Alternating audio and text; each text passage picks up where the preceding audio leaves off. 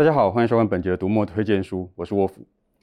有些出版社在成立之初，从命名就看得出他们想要专门出版特定类型的书籍。但是，一段时间之后，可能是因为人事变化，可能是因为市场环境，也可能是因为主事者有了不同的想法，所以他们开始尝试出版不同的书籍，也就有些有趣的反应。盖亚就是这样的一家出版社。今天盖亚的主编张方群来录 MooTube，我们正好问问他最近盖亚的出版。方群好。嗨，大家好。我记得盖亚刚成立的时候以奇幻小说为主。那对方群来说，奇幻小说是影响你比较大的文类吗？嗯，这种问题对我而言一直是一个很难回答的问题。这有点像大家在写某个主题的文章，或者是你在写你的论文的时候，你会读很多的资料，然后引用其他人的想法或资料，然后最后成立自己的论点。嗯，不过说到奇幻小说这个文类的话，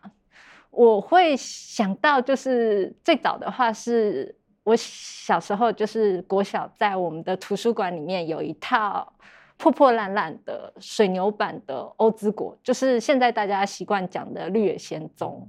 这个系列其实有一点就是像《镜花缘》啊，《格列佛游记》啦，或者是呃《奇幻地质学》这种。奇幻的旅游纪事文章一样，因为它里面有很多国家，然后它有一些奇奇想天外的设定或者是元素，那个时候让我小时候觉得非常新奇有趣。然后另外一方面也是我在图书馆把这个书挖出来的，所以我也是还就是会觉得啊，我自己挖出来书还还算蛮好看的，然后对自己选书也有点自信这样。那进入盖亚工作之后，阅读的类型有因为工作而产生一些变化吗？嗯，因为是编辑这个工作嘛，所以的确你不太可能说只读自己喜欢的类型或者自己喜欢的题材这样子，也会遇到一些就是可能会踏出自己的舒适圈，或者是就之前没有接触过的题材。但每次遇到这个时候，我就会想到，就是我自己做有一本日文小说，是大崎烧老师的《心之语》里面有一段话。诶，大意大概是就是书就是这么特殊的商品，我们现在在这里播种灌灌溉，可能是为了几年后的谁，为了感动那个人而努力。我觉得这一点是非常棒的一点，然后也是当了编辑之后，也才会学会说用这个角度去看书这件事情。然后如果我自己做的书就是有未来有某个人能感动他的话，我会很高兴很荣幸这样。对，我认为为那个不知道什么时候会在哪里出现的读者，好好的做一本书是很吸引人也很浪漫的想法。那方群现在负责的书系是什么？因为我现在主要负责的是盖亚文化的翻译书系，然后目前主要有四个书系。如果照他们出现的顺序来讲的话，第一个是有一个叫 Fever 的，它是一个奇幻书系。嗯，大家可能听过像是猎魔士啦、魔印人啦、钢铁德鲁伊啦。或者今年的《蛮王柯南》都是这个书系里面的作品。我们除了有收大卫盖梅尔自己本身的传奇之外，也有收一些大卫盖梅尔奖的得主，像是《猎魔士》长篇第一集的精灵血啦，然后《月光者》第二集的盲眼刀啦，或者是呃刚出版的《未成型王座》的第一集，都是大卫盖梅尔奖的得主。我觉得这个类型的书。就读者可能会觉得它很大本，就单本就很厚，或者是还有很多集，所以感觉上就是读起来好像会很吃力。那如果是这样的话，方群会先推荐大家读哪些入门书？嗯，像在我们的 Fever 书系里面啊，首先就是我们刚刚有提到的大卫盖梅尔的传奇，这是一本单本的史诗奇幻。然后有趣的是，它的主角不是全盛期的英雄，也不是成长期的英雄，他是一位老将。然后他要守一个几乎是绝望的守城战，然后在途中呃守城的攻略，然后跟攻防，跟他跟年轻英雄的互动都很有魅力，很感人。如果你喜欢就是历史史诗或史诗小说这种，像是特洛伊啦，盖梅尔其也写过特洛伊，然后或者是像斯巴达这类作品的读者的话，其实你可以试试看传奇这一本。然后另外就是，我觉得其实猎魔士啊，猎魔士除了大家知道的长篇之外，它其实它有两个短篇集跟一个单本的单本成册完整的故事。这三本我觉得都非常适合入门。呃，这本有个地方让我印象很深刻，我觉得它很漂亮的描写出主角猎魔士杰洛特他的工作性质跟他的他遇到的一些难关。他就是他要去使用一个传送门，那个是传送魔法，结果人家跟他保证说传送魔法很安全，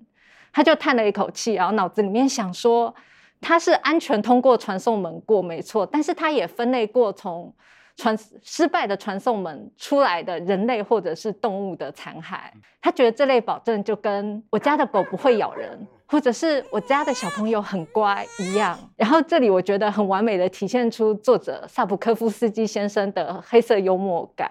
然后跟猎魔士这种工作的苦劳人跟很无奈的性质，我觉得是非常棒的地方。对，我看我的书柜里有不少这个书系的书，那我记得盖亚也有出日文书。呃，是的，我们的日文小说的书系叫做阅读日本小说，像刚刚有提到的大崎烧老师的《星之语》是在这个书系，然后他还有另外两本也是讲编辑的，也在这个书系，分别是《来到少女杂志的编辑君》，还有《独家报道之乱》。这三本书虽然各自独立，但是主角都是在一个虚构的出版集团，叫做千石社下面不同部门工作的编辑。然后作者大崎烧老师有趣的是，他本来是一位书店店员，呃，以书籍产业为背景的作品是他的招牌之一。这样子，我觉得最棒的是大崎烧老师的这个编辑的千石社系列，他有讲一些现实面的部分，像是少女杂志里面啦，有少女模特的人气跟汰换，然后呃，独家报道之卵是周刊编辑部嘛，所以他们要面对八卦跟真相。然后新之语的文学编辑，他就会要面对书的卖座与不卖座。但除了这些之外，他也有一些平衡的温暖性在，让这些故事同时也具有娱乐性跟故事性，我觉得是很棒的地方。虽然背景是日本的出版业，但是我觉得如果台湾读者你对出版业有兴趣啦，或者是你很喜欢看这种别人工作的工作小说的话，这三本都是非常不错的入门书。对，这种讲出版业的书都让我很好奇，而且我知道方群接下来提到这个书系会出过我从前在出版社当编辑的时候出过的书。嗯、呃，对，这个书系是叫 Light，像乌鸦六人组啦、福尔摩斯小姐，还有看不见的图书馆都是这个书系的书。然后沃夫刚刚提到的应该是太阳召唤是嘛，是我们今年新出的系列。然后另外我们还有新开始一个系列是洛克伍德灵异侦探社，然后。这个书系我们最新的书会是《看不见的图书馆》第八集，也就是完结篇。这个系列的主题是平行世界加大图书馆，都是我非常喜欢的元素。而且它是也是我第一套，就是从审书合约一路做下来，终于要完结的作品，非常开心。洛克伍德灵异侦探社也是我自己非常喜欢的一个故事。这个系列闹鬼设定其实很有趣，它里面你只要被鬼魂碰到啊，轻是受伤，重的话你就没命了。然后所以他们要调查这些鬼魂来源，赶快把他们封印掉或者是除掉之类的。但偏偏呢，只有未成年的孩子、青少年才能感知到鬼魂，所以这导致了这个青少年变成他们这个世界的对抗鬼魂的最前线。然后主角的三人组，他们是很标准的这种两男一女的这种队形，他们是这个这个伦敦里面唯一一家没有大人监督的青少年主导侦探社。然后故事基本上就是一本会查一个主要的闹鬼事件，大家也会看看慢慢看出底下埋藏的主线剧情。作者史特劳是一个非常会讲故事的作者，如果你是想看，就是每一本至少要有一个独立的。剧情，然后有点凉凉的，然后但是又有一些呃黑色幽默或轻松愉快的地方的话，这个这本鬼故事是一个很棒的灵异小清新的选择。对，灵异小清新听起来设定很有趣啊。最后是我们的有一个叫楼瑞尔书系，是我们的大众文学书系，然后目前还只有四本书，就是《柏青哥》、《读报人》、《银色公路》跟《失落手稿》。然后这个书系的我们的设定是希望是呃作品本身有得奖或入围过某些奖项，或者是作者是得过奖的作品。呃，除此之外，这个书系的每一本也都会有一个探讨的主题，像是柏青哥就是移民嘛，然后读报人是文化冲突，当然还有呃主角那个老上尉跟小女孩的感情羁绊。然后银色公路是失踪人口，还有失能家庭，失落手稿是在不同的时代背景下女性的成长课题。当然，他们的共同点是四本的故事都非常好看。然后主角的老上尉，他的工作是四处游走。他那个年代，因为大家没有全部都识字，所以他工作是帮这些不识字的观众读报纸，让他们知道说世界上的大小事这样。然后他意外的接到一个任务，就是要送一位，就是他从小就被印第安人带走养大的小女孩，要送回她的原生家庭。老上尉因为他们文化跟语言都不通，他们要如何交流，如何建立感情，这样子一路走到终点。诶，这本书虽然很小巧，但有很多值得让人思考的地方。像是美国白人跟印第安人之间的历史，还有他们的对立。然后小女孩她等于是生存生活在两个不同文化之间文化冲突的地方。这个书系里面有读过《银色公路》，的确是一个好看的故事。嗯，其实这个书系啊，刚好在《银色公路》出的时候碰上了疫情，所以我也遇到了很大的课题，就是我要怎样让读者知道我们有出了这些书，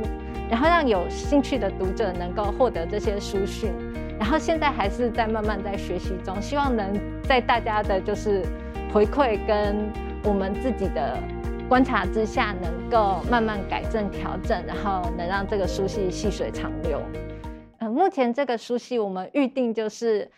年底或者是明年初会出《银色公路》作者史蒂娜·杰克森的新书，一样是就是冷冽风格，但有一点温暖色调，但是会比《银色公路》更冷冽一点，敬请期待。是的，出版真的是件长期的工作。像刚提到的《太阳召唤》系列，就我非常高兴，它可以在盖亚重新出版。不过在让方寻回去工作之前呢，我要先麻烦他做一件事，请大家关注盖亚文化，一有新书就会收到通知哦。除了买书、看书，也别忘了按赞、分享、订阅读墨频道哦。好，收工了，收工了，拜拜。